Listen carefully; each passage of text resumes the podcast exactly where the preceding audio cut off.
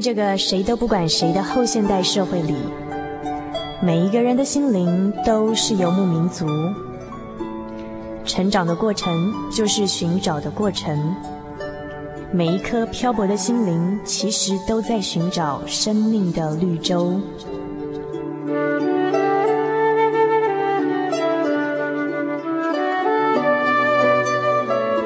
行走在这个城市的荒漠里，你也许想邂逅一群与你一样的心灵的游牧民族，交换过往的孤寂，探索永恒的方向。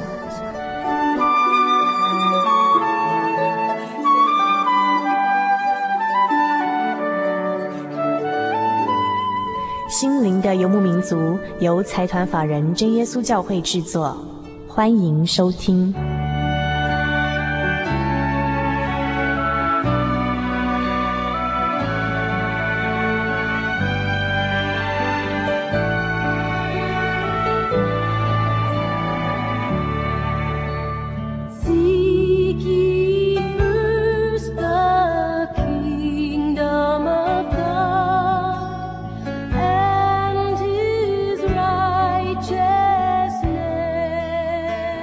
各位亲爱的朋友们，大家好！很高兴又来到我们心灵的游牧民族，每个星期在空中与您相会的时刻了。我是主凡。那么，嗯，不晓得这个星期您过得如何呢？其实有空不妨来信到我们节目当中，跟我们分享您游牧民族的心情吧。还有哦，我们有个单元心情留声机，其实蛮希望听众朋友们不要每次都只是来索取卡带或索取一些资料，有空也投稿一下嘛，跟我们分享一下您的游牧生活，或者是您的生活情想、心情故事，或者是对我们的节目的意见，甚至是任何的疑难、圣经问题，都欢迎来信跟我们一起讨论分享啊啊！那么在节目一开始呢，我要先嗯跟大家分享一个听众朋友的来信。那我相信他的来信其实是要跟我们所有的听众朋友做一点他自己的一些呃分享吧。这个来自于台北三重的朋友，他在他的信上写说，呃，有一次曾经看到主凡在真耶稣教会的月刊上写了一篇文章，心中觉得很感动。那么，我我我想主凡在这边插播一下，他看到那篇文章应该是《美丽新世界》。这位朋友在信上说道，世界上存在的神话实在多得不胜枚举。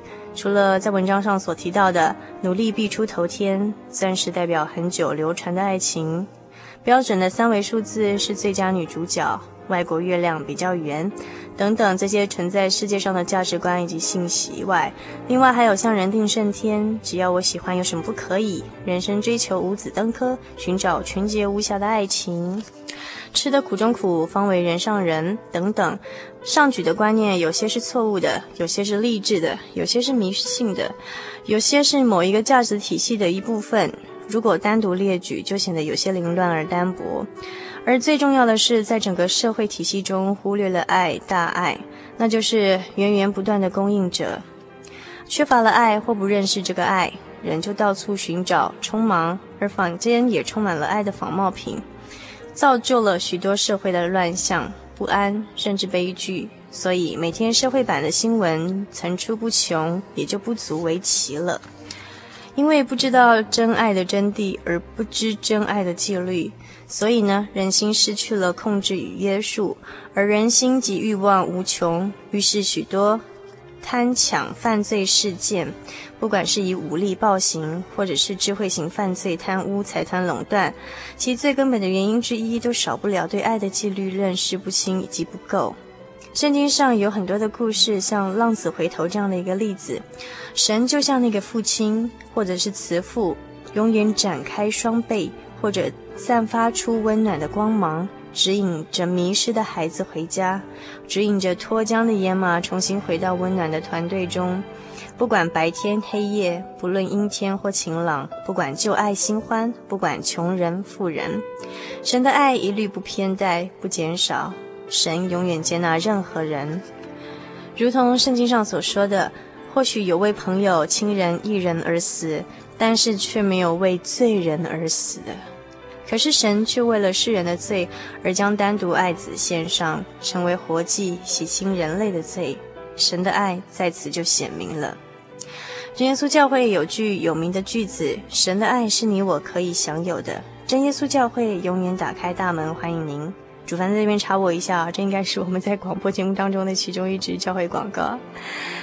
在这茫茫的世代，众人都在寻找爱，永恒的爱，不变质的爱，永不褪色的爱。而神是这问题的答案，是时代的指南，也是人类寻寻觅觅的那一位。而主凡，你主持的节目是介绍神的爱的一个 window，其价值的重要性就不可言喻了。衷心盼望更多的朋友在收听节目。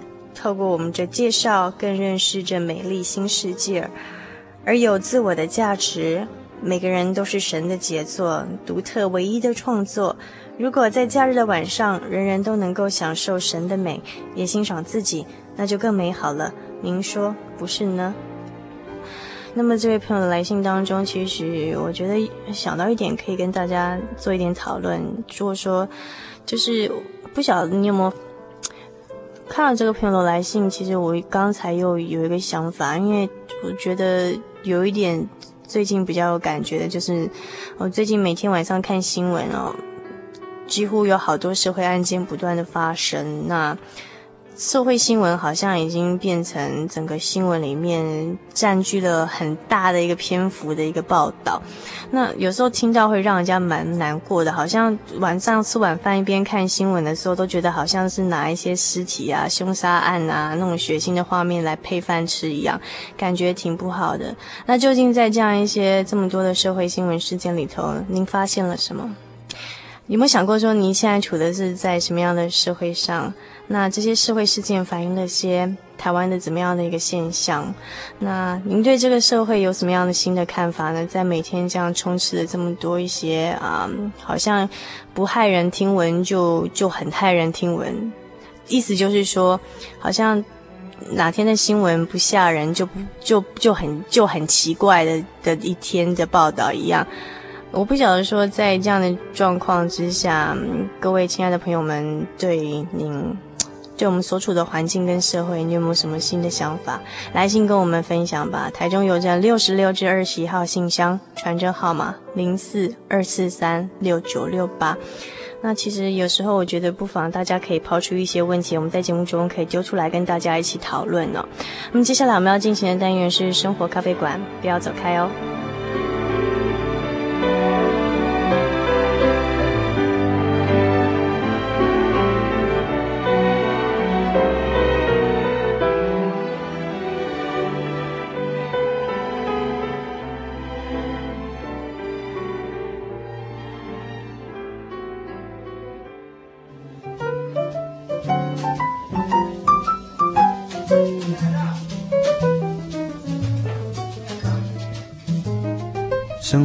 是一场无止境的漫游，在这个可以停下来细品生活的咖啡馆里，交换生活的种种，谈谈令人感动的际遇，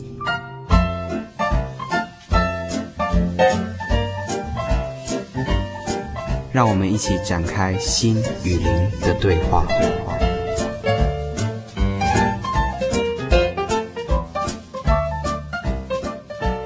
嗨，各位心灵的游牧民族，在空中的朋友们，大家好，呃，我是主凡。我们现在进行的单元是生活咖啡馆。那么在今天我们生活咖啡馆的单元里头呢，我们进行的是传道者的画像啊、由洪德明传道夫妇到我们节目当中来跟我们分享的主题是同承生命之恩哦。那首先我介绍一下我们洪德明洪传道，目前是真耶稣教会台湾神学院的院长。那我们先请洪传道跟我们在空中的朋友们打声招呼。主凡你好。各位听众，大家好，很高兴今天能够在这边跟我们一起在空中见面。嗯哼，那接下来呢，要介绍的是呃，我们这个红传道在家里最重要的一个支柱，就是呃呃，我们的红传道娘。那我们请红传道娘跟我们所有在空中的朋友们打招呼。主凡你好，各位听众朋友大家好。哼，实在是传道娘只要一讲话，呃。主凡就开始有点压力了，因为传道娘声音真的很好听啊。那么，嗯，在我们今天传道者的画像哦，其实呃，就是要邀请我们所认识的一些传道人到节目当中来，跟我们谈谈在他们在传道生涯中经历了许许多多的生命丰盛的故事以及恩典。那嗯啊，今天邀请到的洪德明洪传道哦，据我所知呢，呃，有个封号就是呃，在传道人当中呢是最容易脸红的一位传道。那么究竟是怎么样可以让一个很容易害羞啊，或是比较内向的一个呃男孩子，居然后来可以当传道这样的一个工作，甚至能当神学院的院长？我相信这当中一定有相当大的一个呃转变，以及这个呃磨练的过程，是我们很值得去呃分享的一些故事。那在这边想请教一下洪传道啊，可不可以请你回忆一下，就是说从小时候那个害羞的那个小男孩开始回忆起哦，那究竟是嗯以前在学校或是跟别人相处是怎么样的呃一种状况，会被人家封封号是说最容易脸红的一个传道人呢？我自己也觉得很奇怪，那为什么稍微激动啊，马上脸就红了？或许不晓得是不是我血液里啊循环的比较快，嗯、或者我想大概可能跟我的个性也应该是有关系的。我记得在小的时候，在小学。中学一直到大学的生活，总是感觉到说很不喜欢啊，有上台啦或者公共场合这种机会了，因为总是感觉到说很难去面对大家，所以现在自己会现身当传道，嗯哼，我想一想也真是很奇怪，很奇妙。我想这大概应该是主的恩典啊，觉得是改变了我。嗯哼哼哼。所以说这样听起来，我觉得说，哎，呃，其实蛮奇妙的哈。红传道自己回想以前是一个腼腆的小男孩，可是后来呢，竟然会当传道人这样的工作，要站在呃众人的面前讲道哦，甚至呢，呃，还。面对一些陌生人，也许说是从呃外面的呃朋友，从来没有亲近教会的人啊，可能第一次呢来想要接受这个福音的时候，那传道甚至要学习去面对陌生人，跟他们传讲福音哦。这中间的转变究竟是怎么样哦？我们等一下可以请传道跟我们分享。可是在这之前呢，我们要先请我们的传道娘呃跟我们。回忆一下哦，就是传道娘什么时候认识我们洪传道？还记得说那个时候的洪传道还是个害羞的大男孩吗？还是怎么样？可以帮我们呃回忆一下，分享这一段的经历。好的，其实我跟洪传道在嗯明嗯二十几年前也认识不深，所知不多。当时我们是淡水查经班的成员，嗯、不过并不有什么交谈的机会，因为印象里头他是一个非常非常害羞。的一个男孩子，而且微胖，然后呃非常的腼腆，因为他跟你讲话的时候，眼睛从来不敢正视着你，然后脸一下就涨得通红，像那个猪肝丝一样，然后我感觉很像一块那种巧克力四四方方的饼干，因为他的脸就是四四方方，然后又加上那个猪肝色，真的像极了那个巧克力，所以。所以，真的确实，他那时候是很容易脸红。嗯哼哼哼。那陈道娘，你现在在看到的，就是在台上讲到这个红传道啊，跟当年那个年轻的时候那个很容易脸红的红传道，哦，那个时候还不是传道，红弟兄对，啊啊。那这两者之间的差别，可以用倒叙法先回到我们这个时光了，然后再再回去做一个比较。是的，我时常有机会，如果呃参加他所领会的聚会的时候，我就会在。台底下私自有一个比较，因为我发现现在在讲台上呢，他是呃很稳重，然后讲话虽然是慢，可是是慢条斯理，而且蛮有层次、有重点，并且呢，最重要是他眼睛敢正视着众人，那就是非常有自信，而且所讲的都能够很有造就。那跟以前二十多年前那个印象中脸红的是截然不同的两个人。嗯哼哼哼，有没有哪一次特别的经历？就是呃，因为陈道娘当然一定会常常也是有机会说在台下啊听到自己的先先生在台上讲道嘛。那有没有哪一次的经历是让陈道娘特别的惊惊讶？说，哎，这个是我以前认识的这个红弟兄啊，怎么现在可以站在众人面前讲道？我想一定有这样的体会。哎，有的，有一几年前有一次，呃，我们真耶稣教会世界各国代表大会在英国举开，那感谢神，那时候刚好我有机会能够跟着去参加。嗯、那在有一次最后一次一个聚会里头，呃，由洪传道呃领会讲的题目是有关扩张神的帐目。当时我就非常的替他担心，因为那是世界各国的代表齐聚一堂的场合，还要呃面对他们这样子讲这个很。怎么讲是蛮深入的一个问题，嗯、所以我确实有一些担心，但是我不断的有替他在祷告。在台下的时候吧，哎，不只是台下，而且之前知道有安排他这个领会的机会，我就真的是有替他在祷告，嗯、就没想到当当场呢，他讲的就非常的好，而且事后。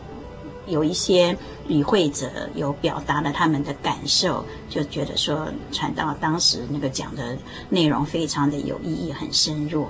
所以我就觉得说，哎，这个是我所以前所认识的一个 一个红一个人吗？真的是完全不一样，所以很感谢神。那我们再请洪传道回忆一下哦，时间我们再跳回以前的时间哦，用倒叙的手法。那我想在传道的生涯规划里头，就是还没有还没有来教会之前的生涯规划，一定不会想到，譬如说当老师啊，或者是呃来当传道这种必须在众人面前讲话的这种呃这种将来的职业规划啦。那啊、呃，回想这样前后的。一个转变哦，嗯，我不晓得洪传道，就是当你以前的同学，然后后来知道说您现身当传道人，从事这样的工作之后，我相信一定呃都非常的惊讶了。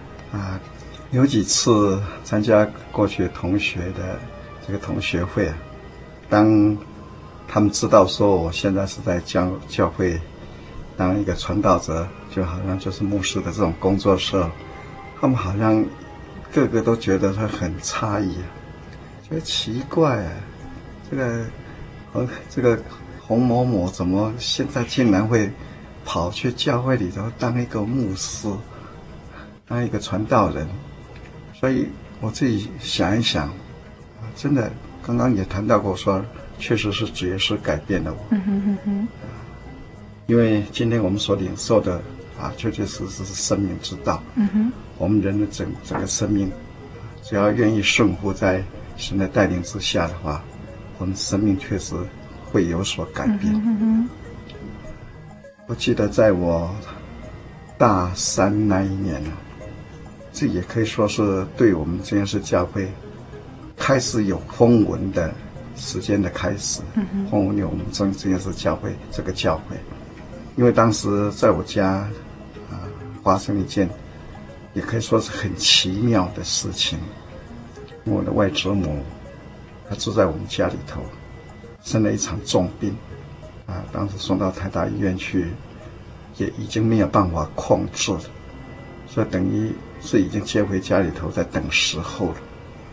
他没有想到说，刚好邻居在我们军事教会，我们有些信徒，啊，也相当有爱心呢，很关心，所以就借着这个机会来探望我们，也将这个福音。啊，传给我们家里头的人，所以我母亲当时还对这个教会也开始有这个接触。那经过他们这个代祷之后，很奇妙，在很短时间之内，本来已经是这个生命即将要结束的一位老人家，竟然能够完全恢复了健康。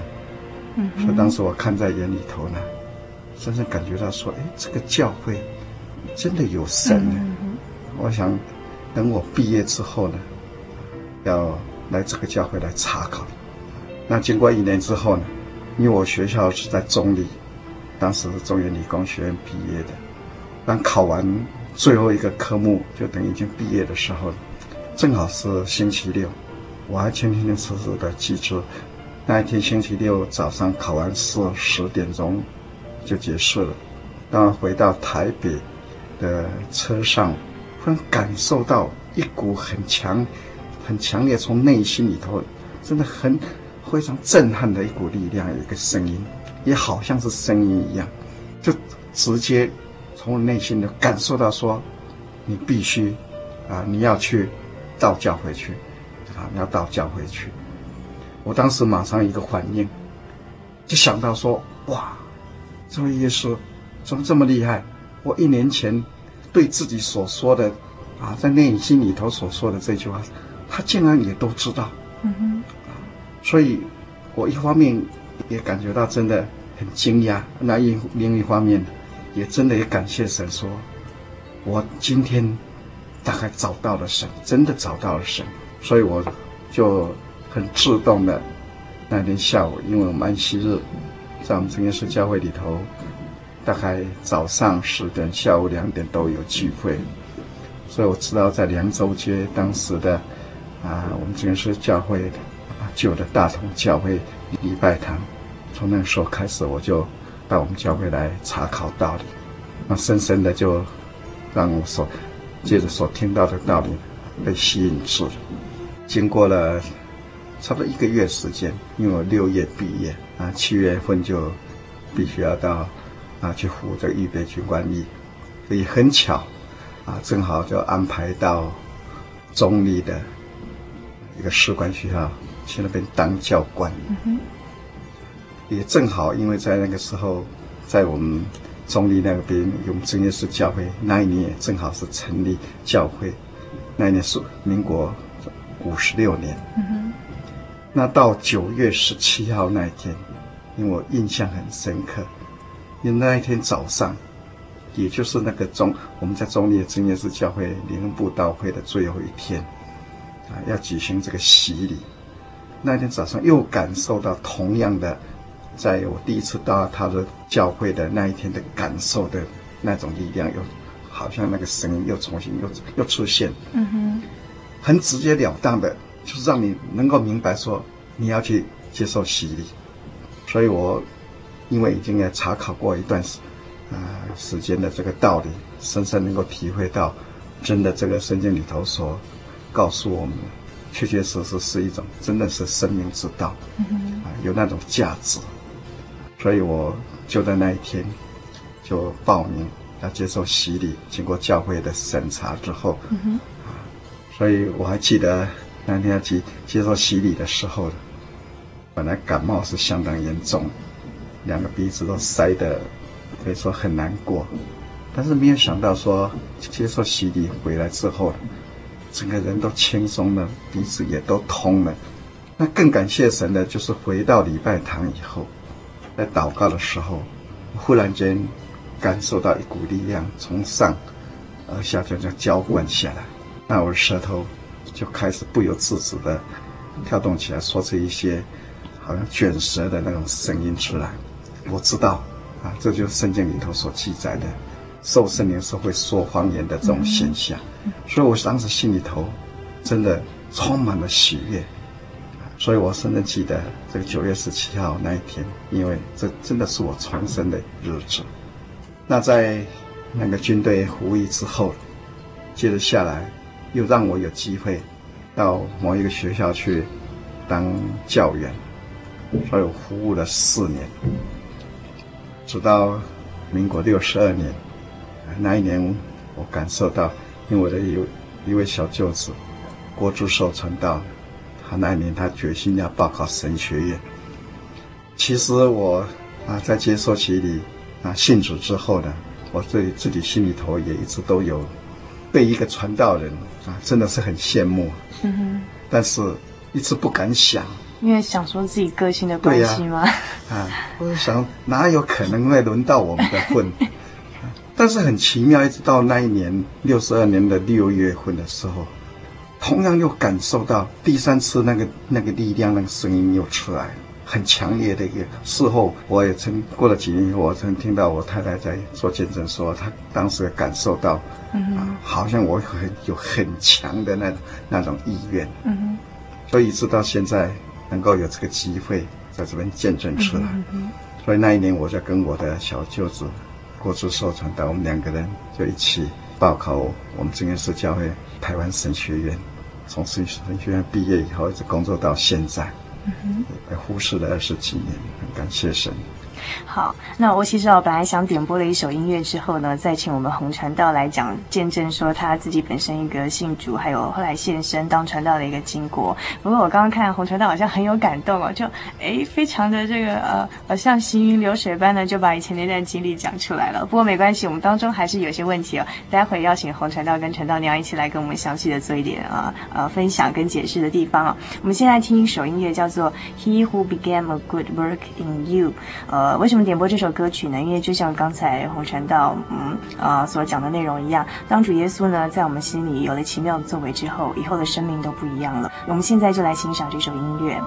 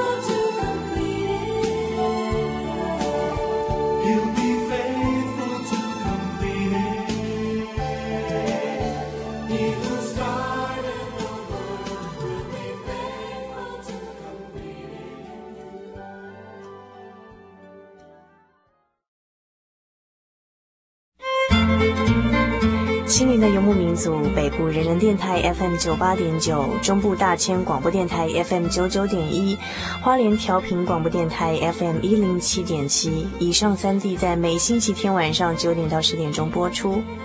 高屏地区港都电台 FM 九八点三，在每星期天的凌晨零点到一点钟播出。嘉义地区的朋友们，请收听 FM 九五点四生辉广播电台，在每星期天晚上的十点到十二点钟播出。欢迎各地的朋友们每周准时瞄准我们在各地的频道以及时段，与我们在空中交流。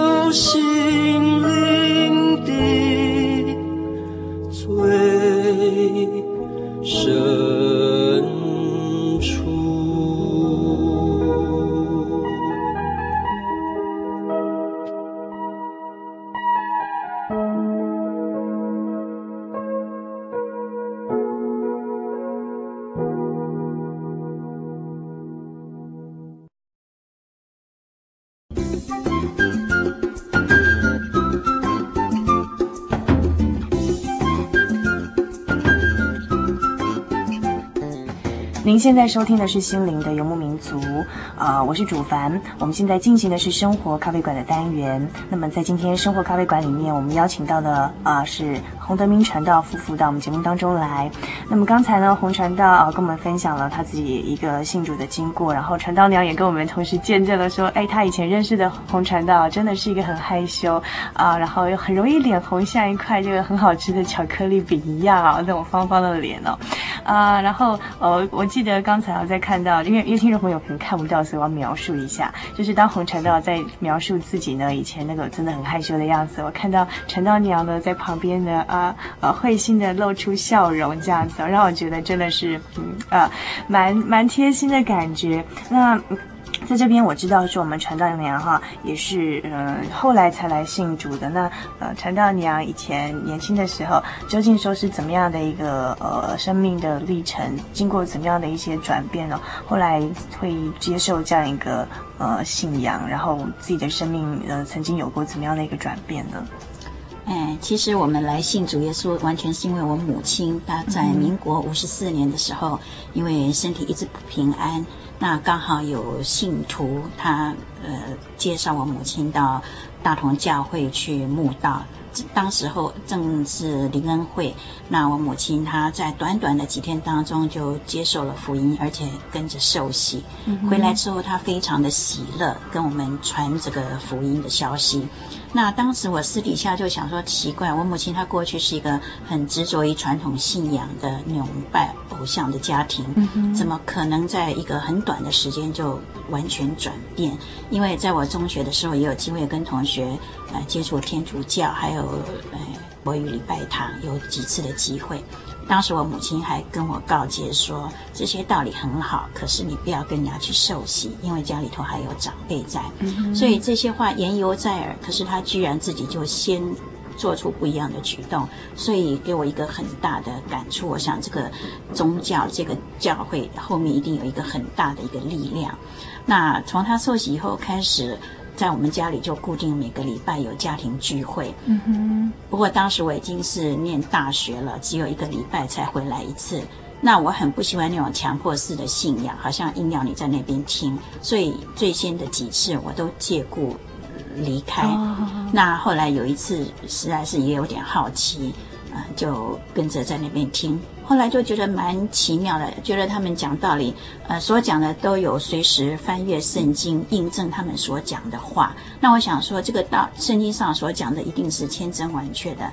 那所看见，尤其看到他们得到圣灵啦，还有有关一些呃神的话语，他都讲解得非常的合理，所以我当时就。哎，就觉得说，哎，这个道还不错，有这样感觉。后来就跟着他们跪下祷告，结果很奇妙。就在我还没有进入教会，也没有接触过很深入的慕道，就只有在家里聚会了几次的时候，就得到了圣灵。嗯，所以得到了圣灵，当当时也很单纯啦，就呃，隔不久就去受洗。不过受洗以后，呃。还有三四年的大学生活，我都因为住校，所以接触的道理也不是很深，也不是很能够懂得说怎样去持守这个信仰，只晓得说啊、哦，固定安息日应该要去教会。真的这四年当中没有什么长进。那呃，能够说进一步体会信仰之美呢，是在我毕业以后，呃，踏入社会，因为接触到很多个层面，然后觉得这个世俗上好像。呃，庸庸碌碌，各各种人都有在追追求各种财富名利，然后好像人心非常的丑陋，在那种很辛苦的当中，那我才想回归说啊，应该到教会寻找那种心灵的安歇，因为我有很多的重担，好像都找不到一个人可以给我指点，结果回去。重回教会的时候，正是淡水查经班，好像正是大家很热心的时候。在那当中，我就呃感觉到一股非常清新的气流、气息，而且觉得说跟这些信徒相处，好像脚踩在泥土上一样，很自然、很无拘无束，跟我所处的那种工作环境完全不一样。呃，所以说，嗯，那个时候这个传道娘在担任哪一方面的工作？我那时候是在贸易公司做事，都是从事一些、哦、呃成衣的外销业务啦，主要是贸易方面的。这样听起来会让人家蛮好奇的，因为听起来觉得传道娘是一个比较活泼的人。那刚才的描述又觉得洪传道好像是一个很容易脸红、内羞、害羞的一个男孩子啊，两个人怎么样会呃凑在一起，然后？共同的呃承受这个所谓生命之恩哦，这个经过我想我们可以在下一节节目当中跟大家分享。那我们都知道，就是呃当初传道在听到这个呼召啊，那种感召要传道献身当传道的时候，那个心里头当然是很感恩的。因为传道觉得说哈，我这么个性这么害羞也可以当传道。可是我们知道呢，我相信呃大多数的女人哦都会很舍不得让自己的传让自己的良人献身给神去当传道。那所以在这边我们就很好奇的想请教一下传道娘，那当初的心情怎么样？那怎么样说愿意说，嗯、呃，让让先生去去从事这个工作，然后同时也调试自己的心情，是将来自己也是要呃。在众人之前哦，当这个传道娘这样子，那个时候的心情是怎么样子？其实当时我也很单纯，因为在嗯呃跟那些青年相处的当中，共同学习道理茶经的时候，可以深刻体会到那种道理的价值美好，尤其看到那些传道者。真是不为辛劳，为主的福音到处奔波，就想到圣经上的句子说：“这个传福音、报喜信的人，他们的脚中何等的佳美。嗯”这一句的话，当时在我的心里头，呃，是很深刻。嗯、我就私底下非常非常的羡慕善工。嗯、老实说，我当时常常有想说，如果我是男孩子，我很想去，也是走这一条路。那个是根本还没有在谈婚姻的时候，我就很。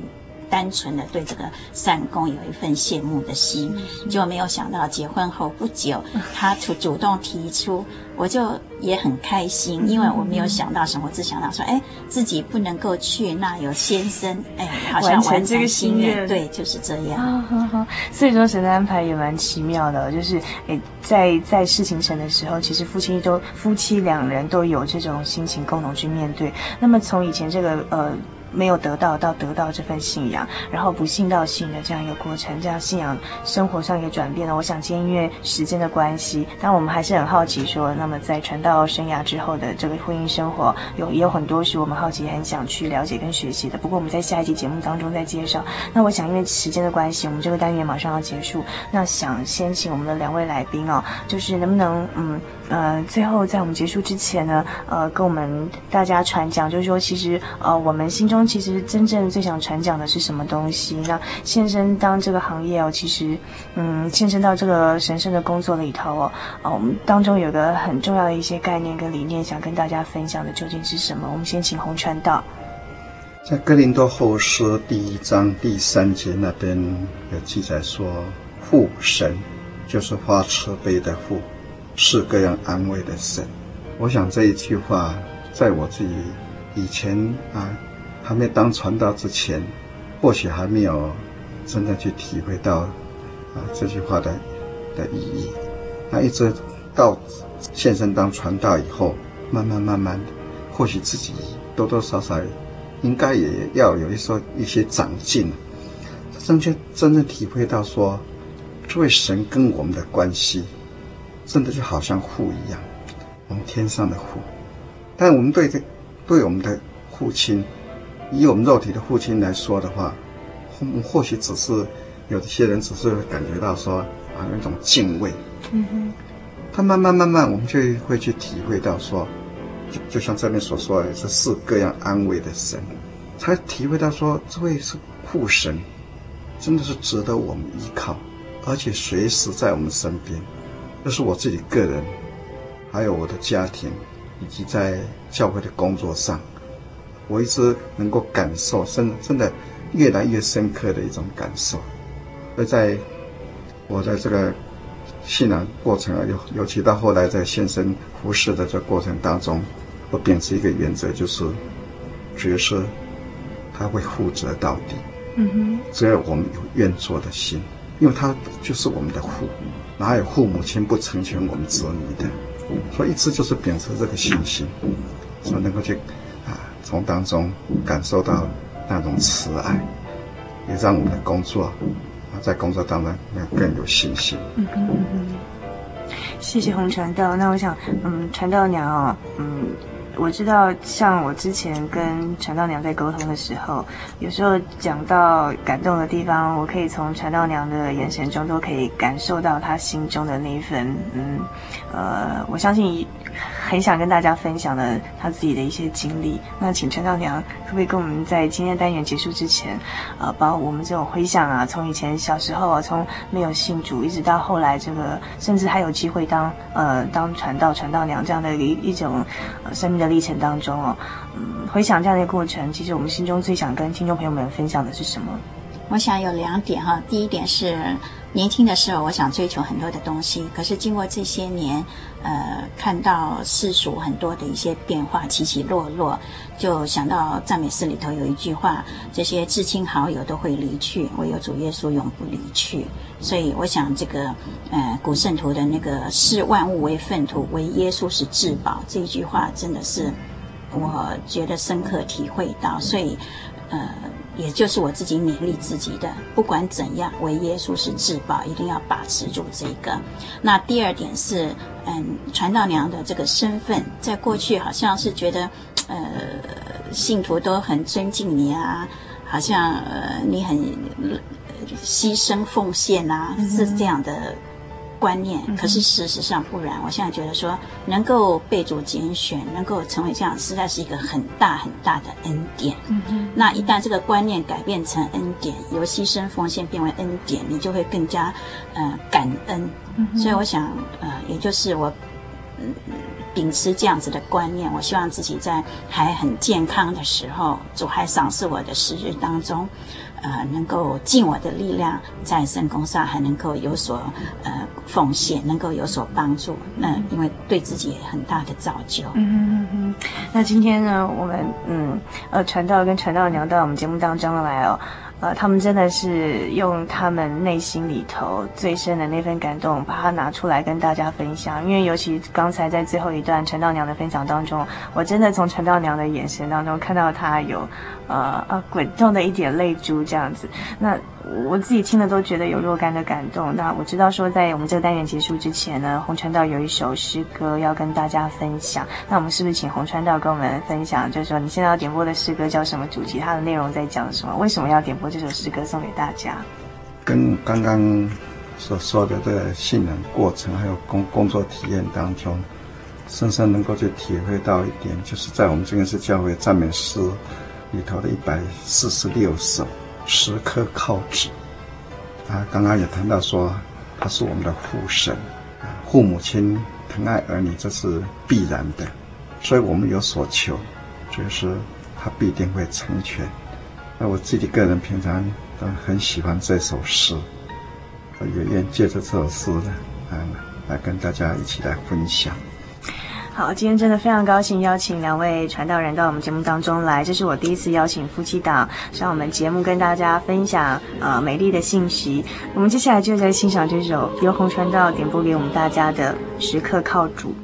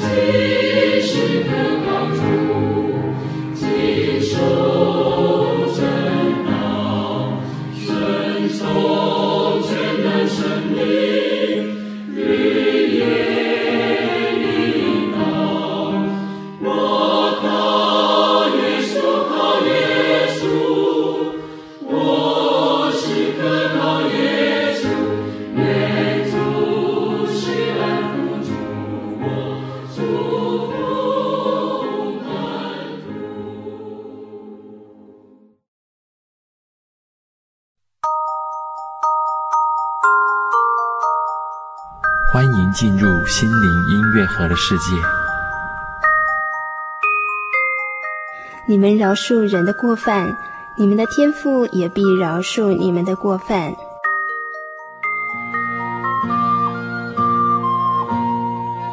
你们饶恕人的过犯，你们的天父也必饶恕你们的过犯。圣经马太福音第六章十四节。饶恕在英文中的说法是，你放弃可以伤害他的权利。是的，他曾经伤害过你，你有这个权利可以伤害他。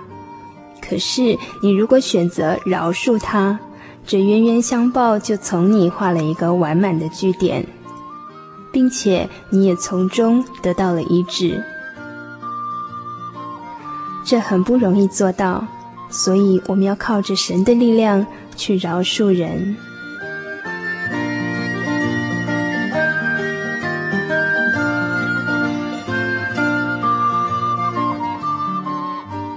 上心灵音乐盒由财团法人真耶稣教会提供。